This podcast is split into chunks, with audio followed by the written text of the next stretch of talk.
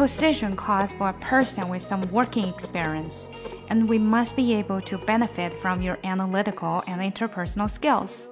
OK，以后每周五呢，就是一个职场的跟读练习。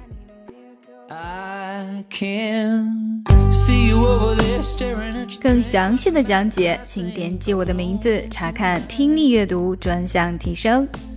关注公众号 ES Post，每天接收跟读推送。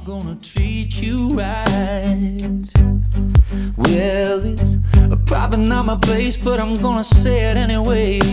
Cause you look like